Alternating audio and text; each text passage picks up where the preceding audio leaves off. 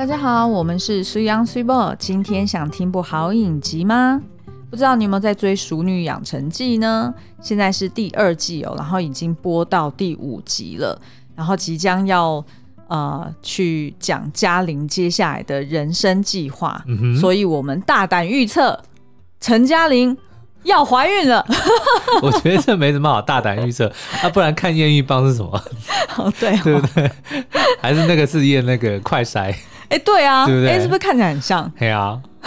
跟教练买的那一款很像，是吧？哦，对啊，对对对。你那天还问他说：“哦，恭喜啊，恭喜恭喜，两条线。”好，那呃，其实呢，我们呃，就是在看完这个《熟女养成记》第一季，然后跟呃，就是第二季的追到第，就是追到即将要播出第五集的时候呢，我们就决定说啊，干脆来把以前的他的那个二零一六年的《俗女养成记》原著找来看一看。嗯因为都还没有读过嘛，对，然后听说是改编的非常好，嗯，那所以我们就去找了那本书，然后也找了一本，就是其实那个作者江娥他在二零二一年也出了一本《俗女日常》，嗯，所以就两本书一起来看。那其实这两本都是散文，看完也觉得很喜欢，然后跟剧情在做一些对照的时候，也发现。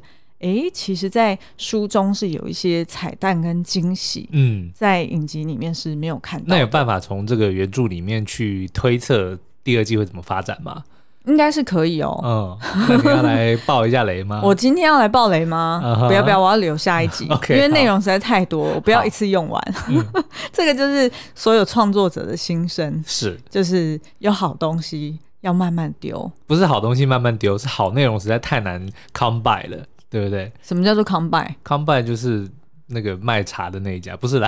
啊？什么？come by 就是发生的意思，就是？就是你很难遇到的意思。哦哦哦，你在讲英文啊？对啊。I'm sorry。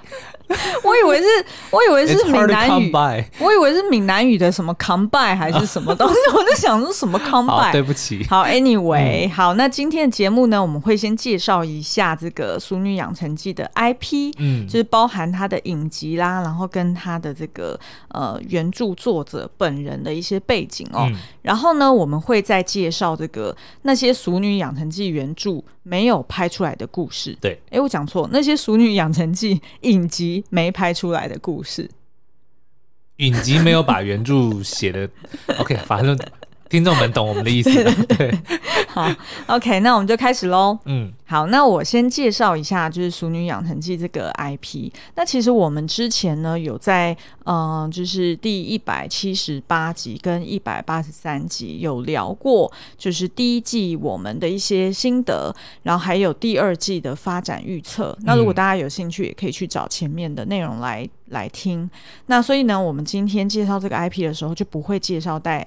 太详细，对，但是我们会多花一点呃时间留给这个目前第二季播到第四集的一些近况跟状况。嗯、好的，好，OK。那呃，就像刚刚说的、哦，就是《俗女养成记》呢，它其实是改编自作家江娥同名散文的作品。嗯，那全系列总共有两季，然后各有十集。呃，然后目前第二季呢，它也是一周播出一集，嗯，所以大家有点就像那个呃《机智医生生活》一样，就是等的有点心痒难耐。这一这一周没有《机智医生生活》，而且而且比周，而且人家《机智医生》啊，嗯、一集还有个。什么一一个小时五十分钟？对，就将近一部，嗯、就是一部电影的长度。对，但《淑女养成记》又是只有四十几分钟，哦、所以就会觉得哦，实在是意犹未尽。对，就追的有点辛苦。哈，好，那故事就是叙述呢，这个女主角陈嘉玲，她是一个一九七九年生的一个熟女，嗯哼，然后在呃北上打拼二十年之后，就觉得自己好像在各个。面向上都遇到了瓶颈，嗯、就不管是事业啦、感情啊，还是在家庭关系上面哦，所以他就决定说他要回到家乡。那在这个过程中，他就一边回顾他的童年回忆，然后也重新认识了自己，才逐渐找回他人生的重心。嗯，我刚突然想到瓶颈的英文就叫做 bottleneck，是不是很酷？呃，这需要你讲吗？好，OK，又要挨骂了。而且你这离题离得很没有意义哦。像我之前的离题，我要帮我自己 defend 一下。我之前离题是那种。就是灵光乍现，对，就是互相的去融会贯通不同的作品，嗯，所以我的离题是有意义的。OK，嗯哼，我现在只是要趁机 酸一下，你离题了我的离题。对，好，皇后杀了皇后。说到这个，嗯，我我现在就要离题了。OK，好，所以刚就是帮我买了一台那个。那叫什么？哦，爆米花机，那叫做 Nostalgia 的品牌。嗯嗯，然后其实呢，我们以前就是有大概好几年前啦，就有买一台小的，然后它爆了之后，它就直接喷出来嘛。那但是呢，你就要拿个碗去接，对对对，在那边等。然后而且你就是用碗接的时候，那个距离你还要拿捏好，大概要一公尺远。对，因为爆米花它一喷出来，它它毕竟是从玉米粒爆开的嘛，所以它那个喷射力量是很强的。是，所以你要留够够远的射程，让它可以就是比较缓的进入到大碗里面。那所以呢，我过去大概七八年嘛，对，都是这样子拿着一个大碗，然后在那边接自己的爆米花。是。就这样子过了这么多年，然后终有一天我受不了了，就像是某些人可能终有一天受不了自己的老公，然后决定要离婚那样子的感觉，然后就跟思阳讲说：“我真的再也受不了这些玉米粒，就是很烫的，然后掉到我的那个。”只那个皮肤上，对对对，掉到我的那个拖鞋中间，然后就把我烫伤，嗯、然后我也受不了，就是我们家狗狗一直在地上，就是等着要接那个玉米 就应该天降甘霖。对对对，然后所以我就觉得哦，真的好麻烦，然后就请苏央帮我上网去找一下。就到 PC Home 上面去。我觉得这个顺序要改一下，啊、明明是我不想要你再这样，每次都觉得你很麻烦，所以我主动看到这个东西的时候，我就说：“哎、欸，睡宝，这个东西好像可以解决你长久以来的问题，我买给你好不好？”这才是顺序吧。好了好了好了，对不对？很爱计较。反正呢，然后我们就找到同一个牌子，就是也是 Nostalgia 的。嗯然后它是大台的，就大家就想象很像是你在呃戏院里面看到人家在现场卖的红色盖子的那种，然后有中间有一个铁锅，嗯，然后你丢进去，它就从里面爆开，对，然后前面有个门把它打开可以挖出来，嗯嗯嗯，然后它爆的方式它是用旋转的，所以它就没有喷射力量没有那么强，就会整个就是很平和。最主要是因为它有个门，对对对对对，没错，最主要对。我觉得你每次都话说重点。那为什么我会现在想要讲这个呢？就是因为。我们发现，哎、欸，它就是因为它是用转的，就是慢慢加热，然后导致那个玉米粒就很容易会老掉，嗯、然后所以爆出来的玉就是爆米花也不好吃。嗯、所以我大概用了两三次之后，我就放弃了。可是那一台花了我们三千多块。四千哦，四千块，然后就想说这样子丢掉或者是送人，又觉得很可惜。对，于是呢，就想到说，那就干脆把原本小的那一台，就是喷射力量很强那一台，放到大台的爆米花机里面。嗯，所以就是用小的来爆，但是用大的来挡住它。对 对对，所以。不是，听众朋友一定在想说，我们为什么现在要聊这个？就是因为我刚刚讲了，Swibo 离题了我的离题，然后我就提到皇后杀了皇后，然后 Swibo 现在想要讲说爆米花里面有爆米花机，就是这样，就是这样。好，我们的逻辑其实很简单，对，对，这就是我们平常思考的的方式，就是不断的只是一个点，然后就可以一直串联到别的事情上面。Okay. 好，好啦，那呃拉回来，嗯，好，所以呃。这个到了第二季里面呢，那这个陈嘉玲她等于就是回到了台南老家，然后开始她的全新人生。嗯，那如果前面四集你有看的话呢，呃，你就会看到说，哎，陈嘉玲她回到老家之后，她其实就是买下了鬼屋，嗯、然后重新整建成自己的房子。哎，老实说，她那风格还真漂亮，很酷。我都在想说，怎么可能是她自己弄的？就是一个呃很通透的 studio，对对不对？嗯、然后。风格也很漂亮，就是有一些工业风啊，然后又有一些 bohemian 啊，就觉得好像是我们平常自己住度假还是当民宿也都很好的。那，那其实呢，他呃就是搬进去住没多久，他其实就呃也换了工作嘛，就是他在做当地的这个双语的导游。嗯然后啊、呃，他跟蔡永森也是时不时可能就是住在他们自己的就是住屋处。对，那也有呃，就是故事也有描述到说，哎，他跟蔡永森他其实是呃小学时候的同学。嗯、那其实他们家就是呃那个父母之间也算是好朋友，然后所以当蔡永森家出就是发生一些事情的时候，那也曾经借住过陈嘉玲他们家，嗯、所以等于是他们在小时候有蛮多蛮深的渊源的，青梅竹马。嗯嗯。然后再来进入到这个，就是陈嘉玲进入到四十岁中年的这个情感跟婚姻，甚至是未来她可能迎接到怀孕这件事情，嗯、都不是在她的计划内。那也接下来就铺陈说，那他跟蔡永生会不会有一些冲突？那除此之外，我们也看到说，就是嘉玲她的爸爸自从生病之后，嗯，好像也。呃，就是对于生命有很多的顿悟跟很多的改变，所以呢，接下来也很有希望会看到他居然要跟他的初恋情人搞外遇了。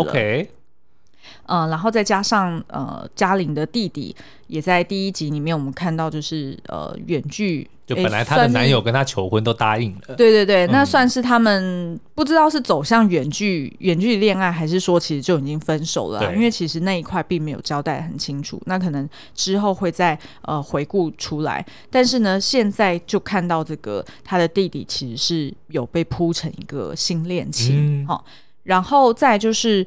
呃，我们也看到说，在上呃，就是最新的这一集第四集当中呢，呃，天心出现了。嗯、那天心饰演的是嘉玲她的一个傲娇的大表姐，也就是洪玉轩。在第一季里面，只有小的玉轩而已出现。嗯，对对对。对那可是呢，我们也就是看到有在影射说，这个玉轩表姐呢，可能是有被家暴，嗯、因为有看到她脸上有伤嘛，然后也情绪比较不稳定。那最后呢？啊、呃，我们也看到说，呃，在最新一集里面，小嘉玲的家教老师也曾经呃，在他们家中就是掀起一阵波澜。嗯，然后从这当中呢，我们也才发现，哦，原来阿妈曾经有过一个就是。呃，嘉玲的一个大伯哦，就是他的大儿子，在很小的时候就因为生病而去世了。对，所以这在阿嬷的心中一直是一个遗憾，然后也是一个懊悔的痛。那所以在呃，就是过去这四集呢，诶，呃，感觉好像每一集都短短了，然后也只有四集，但是没想到，诶，也还演了蛮多东西，蛮丰富的。所以我们也很期待接下来会有更多的这个剧情发展。那就像刚刚讲的，就是呃，《俗女养成记》它其实都是在，就不管是在第一季还是在第二季，它其实都是走双时空的路线。是在第一季里面是呃二零一九年的嘉玲，然后 versus 一九八八年，就大概十岁左右的国小的小嘉玲，然后到了第二季呢，就是二零二零年的她，就是搬进了这个鬼屋之后，然后 versus。一九九零年刚上国一的他，嗯哼，好，所以他就等于就是进入到新的人生阶段的一个对比。所以第一季里面会比较聚焦在成长现实的一个幻灭，然后以及自己是不是能够喜欢当下的，的自己。对对对。那到了第二季呢，就比较聚焦在时间的流逝，所以每个人都感受到，呃，就是过往一去不回头了，嗯、然后好像就有点被。被 push 到要进入到一个新的未知领域的一个恐惧，对，所以我们觉得，呃，在就是这两季里面，它的那个主线都非常清楚，然后所以会让这整个剧情，就不管是它的演法可能会比较夸张一点，或者比较荒谬一点，嗯、你还是都可以投射你自己的情感在里面。嗯，那所以我在呃看完原著之后呢，也觉得说，哎，其实影集不管是第一季还是第二季，其实都是。非常完美的呈现，嗯，好，因为呃，它不管是主题非常的聚焦，或者是他有把第一，就是他的那个第一本原著里面的那些精神啊，跟呃当时候他小时候的那些元素还有情感都提炼出来了，嗯，而且还因为戏剧的效果把它放很大，然后再加上类似舞台剧的表演方式来呈现。嗯，所以就让这个书中，嗯，就是江儿他在描述他的妈妈、爸爸、他的呃叔叔、姑姑，或者是他的阿妈、呃阿公，都会让这些人物真的是跃然于纸上。嗯、本来就已经他描述的很生动了，你会觉得本来在书中看的时候就会觉得哇，好，就是你你已经可以想象那些人长什么样子，但是因为我是先看影集的，哦，就直接有那个脸谱就贴上去，对对对，就直接贴上去，然后直接对照上去，然后就看到说，哦，原来阿嬷有发生过这些事情，在影集里面没有演哦。对，然后你还会自己脑补说，哦，杨丽英就会出现，哎，对对对对对对，就把书里面的剧情，但是是杨丽英把它演出来，没错没错，所以那些讲的话啊，还是他做什么动作啊，然后就觉得哇，实在是太栩栩如生，就好像有一个。呃，那叫什么外传吗？对对对，直接在我脑海里面演出来了。Okay. 所以我非常推荐大家也可以去找这个第一本的《淑女养成记》的原著来看。好的，嗯，好，那我介绍一下这个，就是江娥这个作者本人。呃，他是一九七五年生，然后是呃毕业于辅仁大学的德文系。哦、那么厉害？对，就如同这个就是陈嘉玲的这个背景设定，他一样是来自于呃台南，然后。现在就是住在台北，是，嗯，那他呃，其实，在出书之前，就是大概呃三十八岁以前，他就是一个很资深的上班族，然后在呃，就是他主要的工作就是有包含就是德德文的翻译，对，哦，然后嗯、呃，但是他就在之前的一些访谈里面就有提到说，可是他大概在三十八、三十九岁的时候，他觉得他。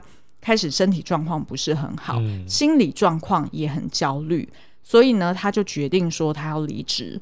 然后离职之后，他就开始尝试着去呃写稿，然后去出书。那当然，他原本有在做的翻译工作还是持续下去。嗯、那但是呢，比较有趣的是说，因为你是呃吃自己嘛，是自由业，所以他就有更多的时间去做一些他平常想要做的。呃，比如说一些什么手做的、嗯、的东西，像什么做肥皂啊，对。然后他自己也是一个猫奴嘛，然后所以家中就有养一些猫啊。然后再就是可能是整理家里面啊，或者是他常常上网路去网购啊。对。哎，就跟苏央每天在做的事情 是差不多。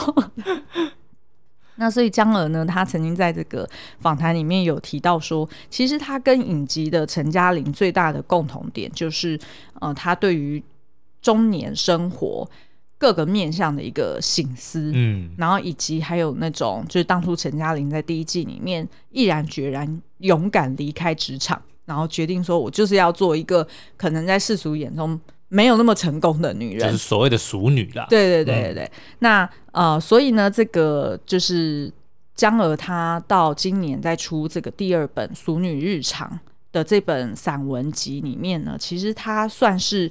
呃，就是把，就是自从他多年前五年前决定他要做俗女之后，对，他就把他的这个一路以来的心路历程，然后写下成为一篇又一篇的专栏，嗯、然后是不同主题的，对，然后他就把它集结成书，然后算是呢，他认为算是一个普通女人，她呃的一个学着做自己的一个。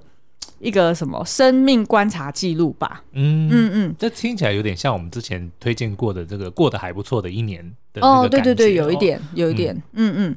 那我觉得就是阅读他的书，就不管是第一本还是第二本，我觉得他的文字的风格就是很很轻巧、很凌厉，嗯哼，就是真的是有那种陈嘉玲很 smart 的感觉，对，对，就是非常的啊、呃，就是。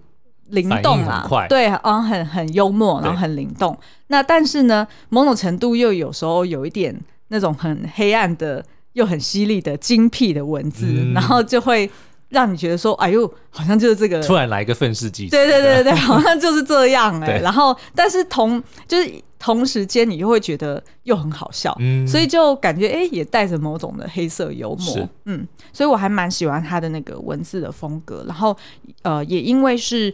哦，就是短篇短篇的专栏，所以也觉得很好阅读。嗯，嗯，那呃，其实如果大家有兴趣，也是可以去找他最近有去呃呃，应该是林静怡医师有跟他做一个 podcast。那林静怡医师的那个 podcast 是整间的女人，好像是在静好听里面可以找得到。嗯、然后呢，他们最近就有聊到说，呃，就是其实呃，江娥她觉得。就是生活在这个社会上，就是呃，对于女性来说，好像就是有一个电网存在在，对，就是很像那种你说监狱那种嘛，对，接电的篱笆，哦、他没有讲到那么严重，但是他说的是电网，哦、就是好像一个无形的，哦、比如说豢养动物的那种电网，嗯、呃，或者或者是啊，我想象到的电网比较像是我们常看电影里面，不是要去偷人家的宝藏还是保险柜，然后就会有那种红色的那个，我不知道是红外线还是什么啊？对对对，就是一个电网。红外线照到你不会怎么样。哦，好，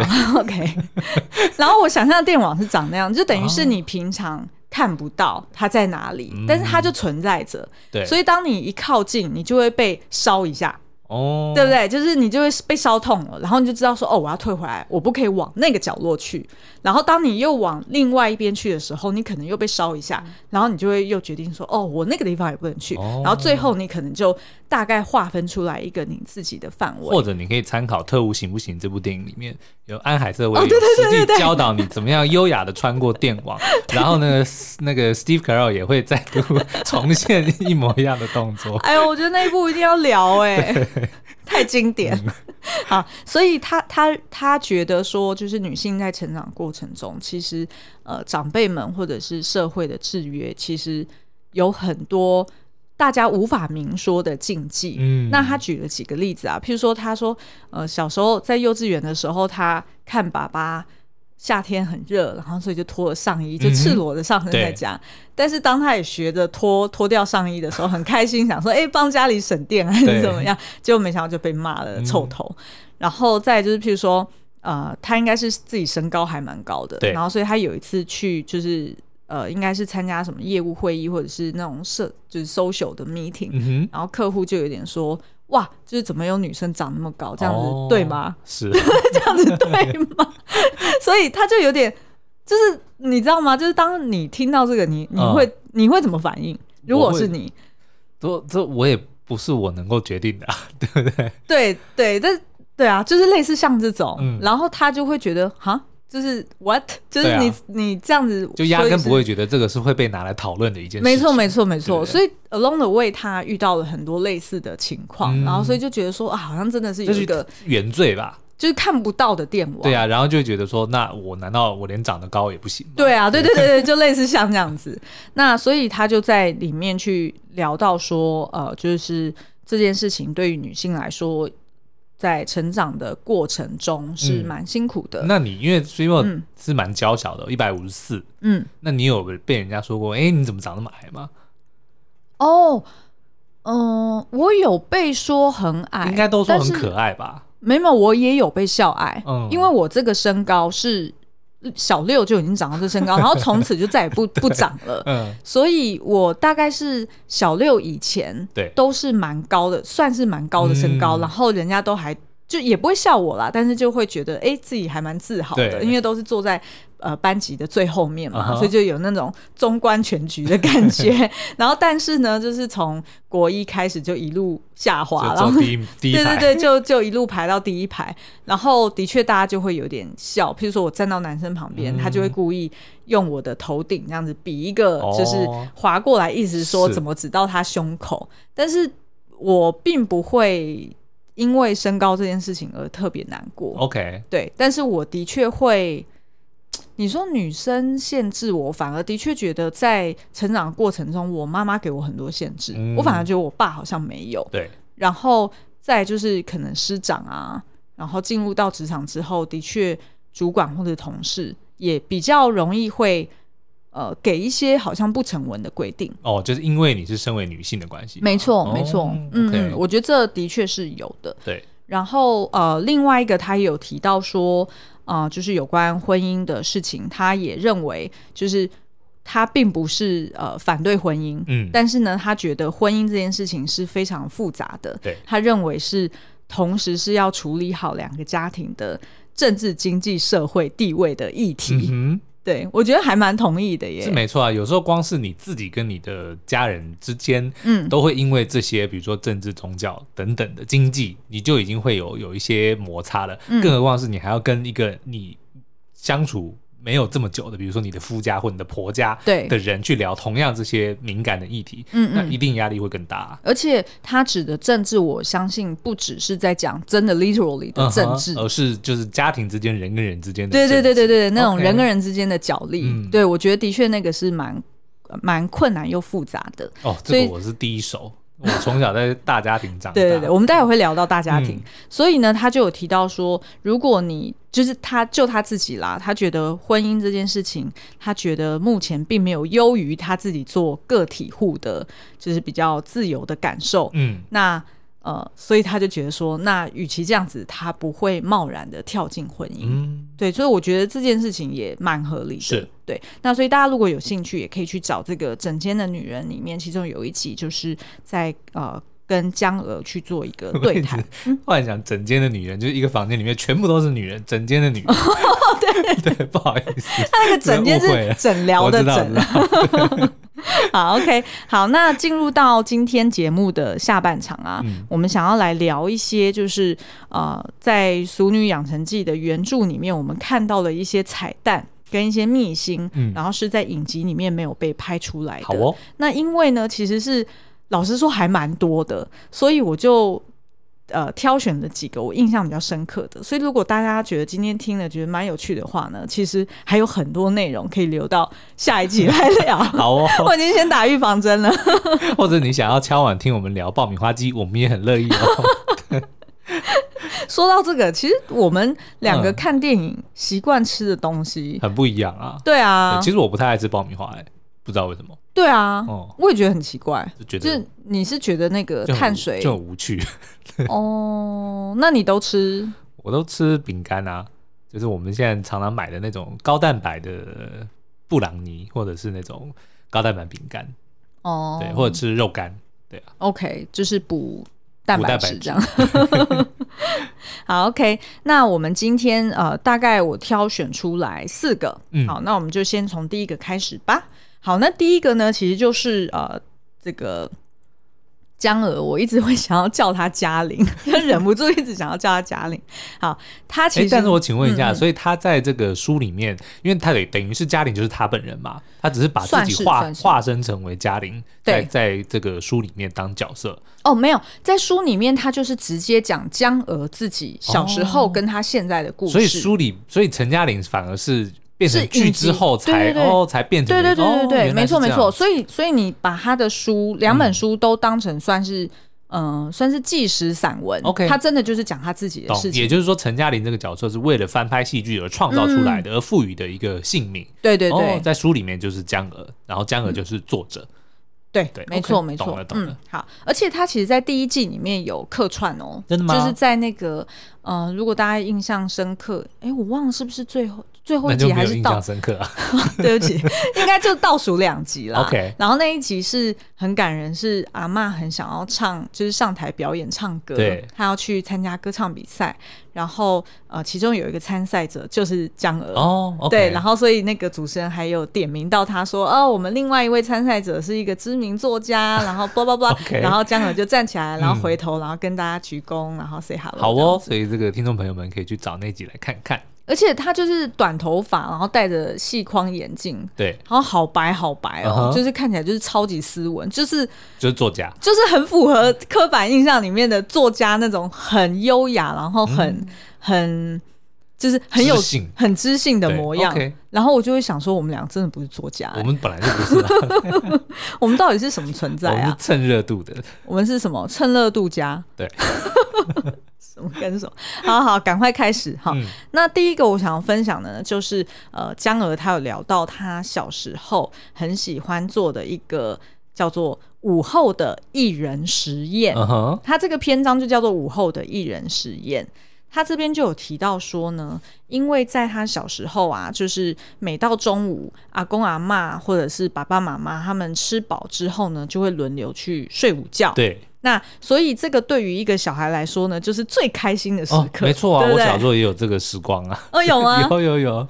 然后最喜欢我小的时候嘛，就就是小时候吧，然后就会拿比如说放大镜，然后去烧叶子啊，然后就去烧蚂蚁，这很不应该，但是小时候不懂事。我觉得很典型哎，就小男生会做的事情。对对对，因为实在是太精力太旺盛，对不对？精力太旺盛，然后就是想要做一些事情，然后而且。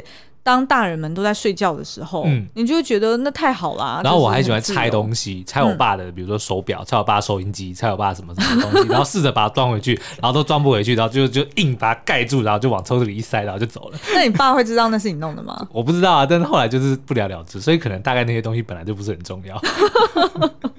好，那至于江娥呢，他是。玩什么东西呢？嗯、好，我可以直接数下来哦。他玩三样东西。嗯、第一个呢，就是玩水银。水银是那个温度计里面那个吧？没错。哦，OK。他为什么玩水银呢？他就是因为呃发烧的时候，他妈妈就会拿那个温度计来塞到他的那个翼，就是嘎吱窝嘛。Uh huh、然后所以他就觉得说，哎呦，里面怎么有一条银色的线会动？长出来。对对对，然后很像虫。然后又又会慢慢的缩回去，嗯、然后所以他就觉得说，那这个东西到底是什么？对我如果把它弄破，然后出来捏捏它，然后咬咬它，还是怎么样？Uh huh, uh huh. 会不会怎么样？于是呢，他就决定说，趁他妈妈在午午睡的时候，从梳妆台把温度计给拿出来，然后去到隔壁房间，不浪费一分一秒的用牙齿狠狠的把玻璃咬断。哇，这个会中毒哎！对啊，然后他就说，因为温度就是体温计里面的水银其实很少，嗯，所以当它一掉出来的时候，其实是不容易握住它的，uh huh, uh huh. 就会滚来。来滚去嘛，然后他就觉得说，哦，那圆滚触地的姿态非常可爱，就是你怎么滚呢，它都会合在一起，然后呃，你就会想要把它扫来扫去，然后他就目不转睛的看了又压，压了又看，嗯，然后他说，那真是这辈子见过最神奇、最美丽的水滴，闪着荧光，有点重量。好，然后他就觉得说，呃，后来他在上国中的时候，他老师就有教嘛，就是水银其实是唯一液态的金属。对对，那所以他那时候就看到那个同学们哦，那他还没有看过那个啊什么《魔鬼终结者二》，那个才是液态金属。哦，对，对，然后他就说，他看到同学们就是传阅着那个封在玻璃罐里面的水银，呃，水银的样本，嗯、然后他就觉得他们这样子看的那些水银好像很无聊，对，他心里面就忽然觉得，哦，自己好像跟水银之间仿佛有点什么私交，内心隐约感到自己当年享用了某种特权。哦，他不会还想说，你忍着，待会我就放你出来。还蛮可爱的，就把它幻想成一个动物。好，它除了玩水银之外呢，它还吃糖衣锭。糖衣锭是什么？糖衣锭其实就只是，嗯，就是譬如说，我们常常会听到某些药物可能是膜衣錠，哦、对对对，某些药物可能是药粉，嗯、它只是在外层，就是在那个药的外层，他就把药外面那层糖吃掉。对。然后，因为那个那层糖，怎么都做这么危险的事情？对，真的很危险。因为那层糖其实是很薄的嘛，对对对，所以它其实是用含的。嗯，那为什么糖一定它要加那个糖？其实就是因为呃，他们要用来掩盖药本身的臭味，对对对，然后也当然也是有时候可能是为了防止说呃这个药容易氧化啊，嗯、或者是容易潮解，就是可能因为受潮而分解，所以呢，它就。呃，他当然不知道这些事情嘛，所以他就想说，哦，糖衣定，然后因为大人都说那些药吃起来甜甜的啊，里面可是包的小孩子不能吃的药，对，所以他就。瞬间获得一个结论，说药吃了会出事，但是糖衣没关系。他只要一吃到苦苦就可以就把它吐掉。对对对对对，所以呢，他就想说，那他就去舔一下、含一下，应该就没有问题。于是他就把他爸妈房间的那个维他命拿出来，嗯、然后玻璃瓶里面就有一一颗一颗那个橘黄色的圆形药锭，然后他就决定说，把它每一颗都含过，然后再放回柜子里面，呃，就是放回那个呃罐子里面。但是因为他那时候还不懂说什么水分会影响那个就是保鲜嘛，所以他说要不然早就知道应该要先用卫生纸按干之后再放回去就不会出事了。让我想到一个笑话，就有一天有个年轻人去拜访一个老人家，嗯、然后就跟他聊天嘛，然后就在看到桌上有一一一。一碗花生，嗯，然后聊着他就开始吃这个花生，就觉得哎很刷脆哦，然后那个刷脆刷脆，然后那个老老阿嬷就跟他说，哦，原来你这么喜欢吃花生哦，啊，我是咬不动啦，所以外面那个巧克力融掉之后，我就把花生吐在这里。同样的道理，所以江娥。就被挨揍了。没有啦，然后因为我看到你第三个写滚楼梯，嗯、我就想说，你现在还用怀疑说为什么这些桥段没有被拍出来吗？因为太危险了。对对对对，他等下不断的放 disclaimer 说小孩子千万不要模仿，对不对？对，然后他就说啊，唯一有一件就是东窗事发之后没有被处罚的实验，嗯、就是滚楼梯这件事情。然后他说啊，原因就是他看到那个电视上。总是在你追我跑嘛，嗯、然后他就想说，哎，好像就是不管是追的还是被追的，最最后呢都可以抵达地面之后，然后再爬起来继续跑，所以怎么滚都没有关系。对然后他就由衷的赞叹这种以滚落代替步行的巧思。哎，那天我那天玩那个游戏，嗯、那个恶魔灵魂，就是你只要按圈圈，它就会在地上滚。然后它，因为它设计的问题哦，就是你可以连上坡你都可以用滚，滚上楼，对对 对，不是只有滚下楼，就可以滚上楼。有那一天我们就在玩嘛，然后就想说，哎，看你可以滚多久，就可以一直滚，一直滚。那你那你跟江娥某种程度心有灵犀哦。对啊，因为走路太无聊了。对 对，但是呢，他比傻傻的，他不是用电玩，他是自己身体力行，好所以他某一天呢，就决定说他要站在他们家二楼，然后呃，用他的那个就是膝盖就是卷起来，然后抱在胸前，嗯、然后侧躺着，然后一路就滚下去。然后，但是他的实验之后发现，滚楼梯没有办法节节省时间，原因是因为他会昏过去很久。他那一次呢就昏过去了，嗯，然后是因为他的叔叔路过，然后就赫然发现。奈五节英娜都底家，然后才来把他弄醒，所以可能也是因为这样的原因，没有人发现说他是滚下来的，对，只知道说啊，他是不是身体不舒服还是怎么样，然后 所以他就没有被骂。好，所以以上就是他的这个午后的一人实验哦，是不是蛮有趣的？那另外一个呢？我觉得我们挑两个讲就好了啦。哦，是哦，对啊，因为太多了，太多了，嗯、那。是很想要休息，是不是？不是，就是 怕节目太长，大家上班会迟到。哦，OK，又怕了。上次就有人留言说，因为听得太开心，然后结果因为节目太长，太好像是哎。好好，另外一个，另外一个是我相信你有这种困扰，就是香蕉的困扰。香蕉的困扰，嗯，什么意思呢？我现在香蕉困扰只有你买了，然后不赶快吃，害害它长小黑蚊，然后我们全家都是蚊子。好啦，差不多，差不多的意思哦。那他就是描述到说呢，就是呃，在农村的这个人情特别的浓厚，嗯、然后所以呢，乡亲们就是自己就是会有种一些呃蔬菜啊，或者是水果，都会互相交换嘛。那如果刚好是自己那个那叫什么大大出的时候，就是等于是呃那叫中文呃怎么讲，就是。就是刚好哦，盛产盛产的时候，那就会变成哦、呃，可能你的就是芒果特别多，嗯、还是香蕉特别多，那大家就会不想要偷贼，就是丢掉食物，所以就会互相交换，对，交换或者是登门拜访的时候，就会带很多的水果。嗯、那他就有提到说呢，通常他们带一点水果，往往都是半篓，就是一整篓里面的一半哈。然后他就会说。呃，原因是因为呢，就是在呃农村里面，大家都是呃富有人情味的，嗯、都会觉得说，如果你带的不够多，哦、让人家不够，就是一家人不够分着吃，对，你会觉得在人情上面特别的失礼，是特别不好意思。所以呢，像他们家的那个天井旁边的地板，永远都铺着两张报纸，嗯、是用来包，就是用来堆水果的哦。然后他说，随着这个四季的变化，他们家的水果会是。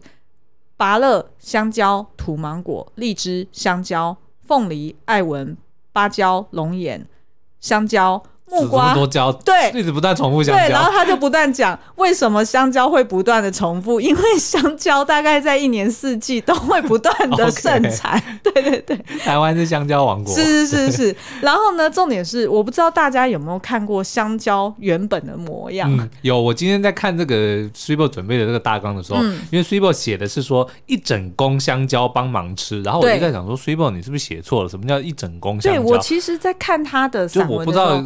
香蕉是用公来形容单位，对我也不知道。嗯、好，我给你看，弓是那个弓箭的弓哦，各位。对对对，然后呢，它还有在书里面、图示，对，还有图示很可爱。嗯、就是我们平常吃的单位都是一条两条嘛，嗯、然后可能去菜市场买，可能会有叫做一批。哦，对不对？就是就是几根连在一起，就是一串一串的意思。对，就中间有个结，然后可能有个好几根连在一起。对对对对对。那但是呢，他说他在他们家乡，嗯，他一送就是送一公，对，一公的意思就是在好几个一串连在一起。对对对，然后是大家想象就是有点像是呃，有点像天使的翅膀那样一大串这样子。哦，对对对对。哎，他怎么没有拿去 cosplay，拿个两两公，然后背在背上，然后像学鸟这样子？还蛮好笑。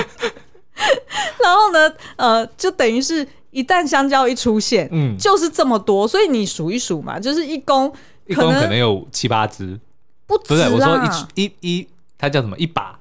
呃，一批就是大概我们平常看的一串，就叫做大概七八只。对，所以如果一公呢，它可能至少一二三十，可能十串哦。哇塞，十串那所以是七八十上百只。对对对，那它根本就不可能吃得了嘛。对啊，就每天可能每一个人要削个两三条才才来得及。我爸可能可以，他一天吃一根。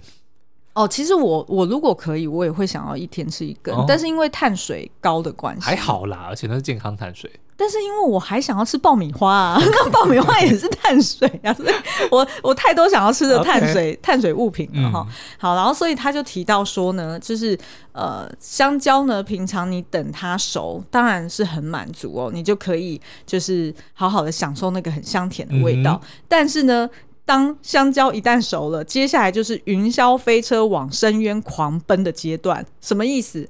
一串香蕉既然一起熟，当然也会一起烂。对，然后所以呢，转瞬之间就全部的香蕉全部都变成黑色，嗯、哼然后剥开之后，香蕉就会变成半透明的嘛，然后就会暖暖，那就不好吃啦。然后会有一点点臭味，对，对不对？就是。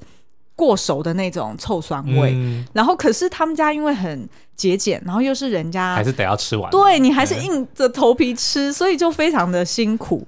然后所以他就觉得说啊，就是嗯、呃，这个真的蛮为难的，因为你会觉得说，因为你很疼惜对方辛苦做出来的农作物，嗯、所以你不管怎么样，你都会想办法吃。但是当他送来那么多的时候，你心理压力又很大，然后所以你就会觉得哇，就是。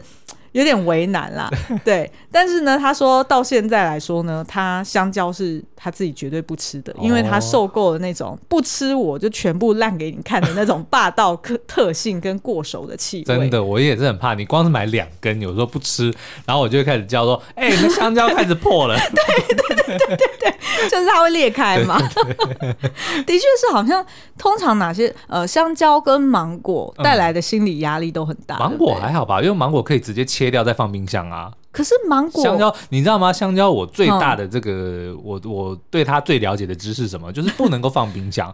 哦，对。然后这是我怎么知道呢？我在这个应该是高中还是大学，我去有一间那个自助餐馆打工哦，嗯、就是华人的自助餐馆。那就是他们每次，因为我是负责外场的嘛，所以吃不完的那些可以可以留着的，比如说像香蕉或者是一些水果。它是就是要求要收回冰箱嘛？哦，对，因为它上面是有包有包一层，反正就是可以可以摆着第二天再吃的东西，它就会收收起来嘛。所以那我第一天去上班的时候，他就被那个指示说，你就要把外面的菜就是挑你觉得可以的，然后就收起来。然后我就把一整一整冷他那一整盘香蕉就往冰库里面放。冰库哦，对，就是冷藏室啦。然后结果第二天我就听到那个，因为里面的厨师是对岸的嘛，对。哪个王八蛋把香蕉放在冰箱，全部黑了，然后就不讲话，你就不认哦？我就从此知道说，原来香蕉不能放冰箱。你知道，你你知道，你之前每次催我说，哦，香蕉裂开了，然后要要长小黑纹，然后压力很大，所以我都会先把皮剥掉，剥了再放冰箱。对，然后结果我发现还是一样，就是还是很容易很快就变透明。对啊，然后所以也都就是，它真的是一个很。很倔强的食物，哎，对，可不可以请大家就是来 就留言处理？对对对，如果你们家就是我不知道，就是水果通常要怎么保存会比较安心一点？你要怎么处理它，它才会就是配合一点？对，所以像每次你看我妈要买水果来，我们也都超紧张、超级焦虑的。对对对，就是她每次可能呃一样，她就说好，那就一种带个。三四颗，嗯，但是呢，它往往来就是带着三四种，所以就是有十几颗单位的水果要等着我们吃，就压力很大。对，哎哎，唉。还是但是我妈真的蛮会挑水果的，所以都还是很好吃。而且香蕉是真的好吃啊，所以就听众朋友如果有一些建议，说我们该怎么处理香蕉，或者是最好就能够延长保存期限的话，那也欢迎跟我们分享。怎么突然讲到这？因为我很想知道。好、嗯，那其实呢还有另外好几个啦，譬如说有什么呃菜包的故事啦。然后就衍生到他去聊到说，哎，就是女性的这个什么自然乖跟用力乖啊，是怎么表现的？我就是用力乖，对，你是，我不用听你解释，我就知道我是用力乖。像我，我就是自然乖，所以我就没有那么讨喜。然后还有什么阿嬷的择偶建议？嗯、那其实阿嬷择偶建议在第一第一季里面其实是有演到一些，对，但是他其实还有一些就是话外音哦，就是还可以再描述。嗯、所以如果你觉得今天节目很有趣的话，也欢迎在 Apple Podcast。底下留言告诉我们，还想不想听更多？那其实我连那个第二本《淑女的日常》我也都《淑女日常》我都看完了，嗯，所以如果你们也想要听一些就是我的读书心得报告的话，对对对对，那这个我要宣传一下。Sweetbo 其实是一个非常爱读书的人哦，嗯，所以除了这个戏剧啊、电影之外，如果你们觉得哎有哪一本书你们是想要听 Sweetbo 解析，有蛮高几率 Sweetbo 大概也都已经看过了，所以就也欢迎大家来敲碗。好哦，那这样子苏央就可以偷懒，嗯，然后接下来没有没有，我的话就是，如果你们想要听我聊什么电动的话，哎，那我可以来就是自告奋勇一下。好，那今天的节目就到这边，我们下次再见喽，拜拜，拜拜。